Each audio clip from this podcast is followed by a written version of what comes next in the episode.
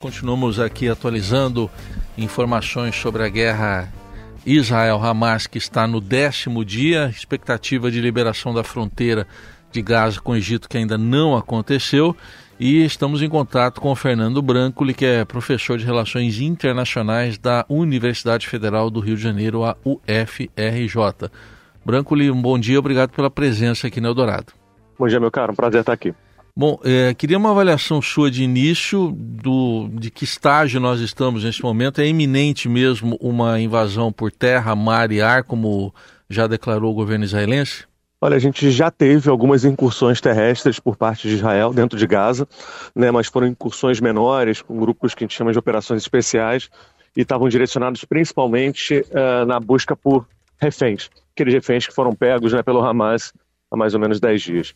Uh, a expectativa nesse momento, os indícios, seja do ponto de vista de mobilização de tropas na fronteira, os equipamentos que a gente já tem sido, já, já vimos sendo mobilizados, é de que a gente sim vai ter uma operação maior, uma operação em larga escala uh, para Gaza, principalmente quando a gente lembra que os avisos de Israel para que a população palestina saia do norte de Gaza, eles aumentaram nas últimas três, quatro horas mais ou menos. Então a expectativa é basicamente essa. A gente imagina que a janela de ação vai ser no máximo até amanhã e certamente a gente vai estar entrando aí numa nova fase da guerra, né? Porque agora a gente vai estar falando de um conflito urbano, basicamente, e aí os cálculos, a possibilidade de novas mortes civis aumentam de forma proporcional. Então estaremos sim entrando numa nova fase da guerra, ou entraremos durante os próximos dias. Bom, e num conflito como esse urbano, eh, dá para esperar um agravamento da situação vinda de outros atores, por exemplo, Hezbollah, Irã, o que, que dá para esperar a hora que o conflito urbano se configurar, Branco? É, o nosso receio nesse momento, né, e acho que todo mundo que está analisando, é primeiro pensar na população civil de, de, todos os países, né, imaginando que é quem vai sofrer o grosso efetivamente é, durante uma, uma batalha, durante uma guerra desse tipo, mas também da guerra escalonar e virar uma guerra regional. Né. Uh, os indícios que a gente teve até agora, principalmente por parte do Hezbollah, que é aquele grupo político libanês né, que ocupa ali a parte sul uh, do Líbano, fazendo fronteira então com o norte de Israel, tem sido de alguns ataques, algumas ameaças, mas nada que indique uma ação militar de ampla escala. Isso tem um pouco a ver porque o Hezbollah tem menos interesse nesse momento de uma guerra aberta com Israel. Né, do ponto de vista prático, o Hamas se interessa, é, eu diria, por uma abertura de novas entradas de guerra, né, para que Israel enfrentasse tanto o Hamas em Gaza quanto o Hezbollah ao norte, mas os indícios que a gente teve até agora é de que o Hezbollah teria uma contenção, um pouco de ação, em parte porque é, tem menos a ganhar num conflito desse tipo, né? É, mas é óbvio que a gente está falando de um conflito armado, então, apesar dos cálculos serem possíveis, de existir algum grau de racionalidade nas decisões estratégicas, é, às vezes uma decisão mal feita, às vezes uma vírgula mal colocada arrasta os atores para esse tipo de ponto. É, vale a pena lembrar, inclusive, que aliados tradicionais de Israel já deram sinais que, em caso de um conflito regional, eles também se colocariam né, para apoiar Israel. E aí o grande exemplo são os Estados Unidos, que já mobilizaram um navio porta-aviões ali para o Mediterrâneo, perto de Israel, e agora vai mobilizar outro.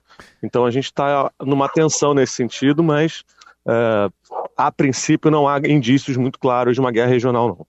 É bom. Do outro lado, ainda no campo das declarações, também tem o Irã, por exemplo, dizendo que está com o dedo no gatilho. Uso plural, estamos com o dedo no gatilho. O que, que dá para depender dessa posição do Irã, Brancoli? É, ele tem uma, eu diria, um equilíbrio precário nesse momento por parte do Irã. Ao mesmo tempo em que ele precisa dizer que está fazendo algo, que ele não está abandonando os palestinos, nem o Hamas, que é um grupo financiado pelo Irã em alguma medida, ele não tem interesse é, de uma guerra aberta contra Israel e contra os Estados Unidos. Né? Uma guerra aberta agora entre Irã, Israel e os Estados Unidos uh, significaria uma lógica completamente destrutiva para o regime, regime do Ayatollah, significaria uma possível, inclusive, derrocada do regime. Então, não há, nesse momento, o interesse de uma guerra aberta. Mas, ao mesmo tempo, tem que dizer que faz algo ainda, que continua apoiando os palestinos, o Hamas. Então, a gente tem visto, tanto por parte de Israel quanto por parte uh, do Irã, esse tipo de movimentação. É, dizendo que vão fazer alguma coisa, que se escalonarem a resposta vai ser dura, mas do ponto de vista prático não vimos ainda, nem por parte de Tel Aviv, nem por parte de Teherã, movimentações mais amplas no sentido de uma guerra aberta. Mas eu gosto de enfatizar isso, né? No campo da guerra, a gente nunca consegue fazer previsões 100%. Né? Alguém pode apertar o botão errado, uma declaração é, de violência mais forte e a coisa transborda escalonona. Nesse, nesse momento, o Irã está nesse equilíbrio precário de dizer que faz algo sem querer efetivamente entrar em guerra completa com Israel. Certamente.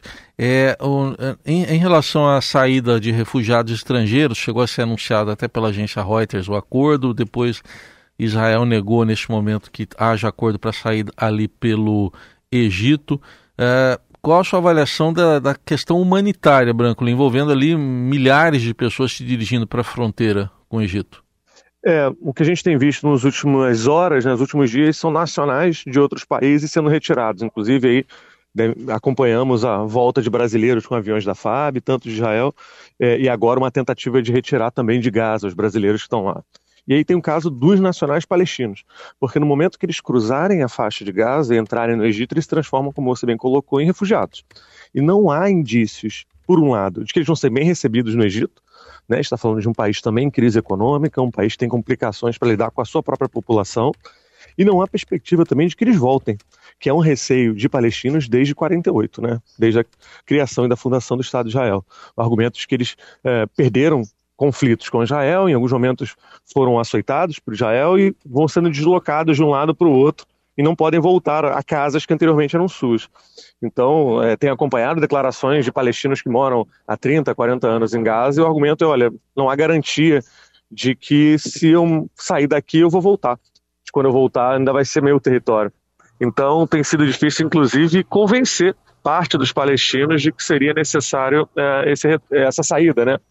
Repare que é uma situação muito é, trágica, em grande medida, porque a gente está falando de pessoas escolherem, talvez, olha, se você ficar, talvez você morra, se você sair, você vai se transformar num refugiado, num campo de refugiados no deserto para sempre, você e sua família. Então, é, é um cálculo complicado. É, relembro, né, Gaza agora está com um bloqueio completo de eletricidade, de água e também de comida, então há um receio de desabastecimento que aumente aí o sofrimento civil. Então a situação não é fácil mesmo, não. É, as contas da ONU indicam que daquele lado norte teriam saído 600 mil pessoas, dá um pouco mais que a metade, né, Brancolin? Quer dizer, muita gente ficou também. Sim, e há o receio, inclusive, de que o Hamas estaria prejudicando, estaria de alguma maneira é, não facilitando a vida da população civil de sair daquele espaço em parte porque é, se aproveita muitas vezes dessa movimentação de civis para também fazer movimentação de tropas e coisas parecidas. Então a gente tem, num cálculo muito trágico, a população civil palestina como uh, a grande vítima dessa história, junto, né, obviamente, com as vítimas do ataque terrorista do Hamas há 10 dias atrás, e aí, nesse momento, os cálculos militares acabam se sobressaindo aos cálculos humanitários, por assim é. dizer. Então, é, é, difícil mesmo conseguir mobilizar essa população e conseguir a ajuda humanitária entrar de maneira satisfatória. Bom, Branco, ao longo da semana passada, que foi a primeira da guerra, hoje está entrando no décimo dia, a gente viu algumas notícias é, de que o Catar poderia mediar alguma, tentar mediar alguma coisa, ou a Turquia se ofereceu, mas diferentemente da, da guerra da, da Ucrânia, que também continua, a gente chegou a ver em algum momento pessoas sentadas à mesa, do lado russo e do lado ucraniano. E eh, dessa vez não tem foto, até porque o Hamas não é um Estado, né, Branco? Enfim, quais são as chances de uma negociação? Olha, as discussões para uma tentativa de mediação agora elas estão muito ruins. Como você bem coloca, o Hamas ele não é um Estado, apesar de ter um histórico de é, negociar muitas vezes com estados, né? Então tem essa questão. É, o segundo ponto diz respeito à criação de atores que possam servir como mediadores.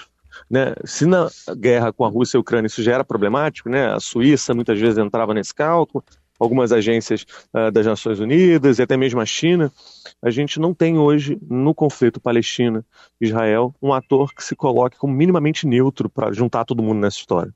Se a gente olhar os atores que tradicionalmente faziam isso, né, os Estados Unidos, o Catar, a Turquia, em alguns momentos, todos hoje já são interpretados como muito interessados no conflito, como muito é, próximos de uma das partes, né, e aí isso geraria complicações na hora de negociar.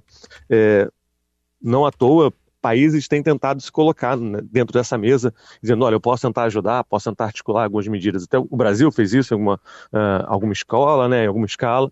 Então é, é, que o momento é muito crítico, inclusive porque não se há, não há um, um horizonte de possibilidade de se fazer as pessoas sentarem na mesa, né, de chegarem a um mínimo meio termo para tentar escalonar um pouco a história, tentar baixar um pouco uh, esse fogo do conflito. E aí, quando não há tentativa de mediação, quando não há atores possíveis para você fazer com que as frentes sentem na mesa, as chances de a, o conflito continuar e piorar efetivamente a população civil é bastante grande também. Muito bem, uma análise aqui do professor da, de Relações Internacionais da UFRJ, Fernando Branco, sobre esse atual estágio da guerra entre Israel e o Hamas. Muito obrigado, Brancoli, pela atenção. Até uma próxima oportunidade. Até logo, fico à disposição. bom dia a todos.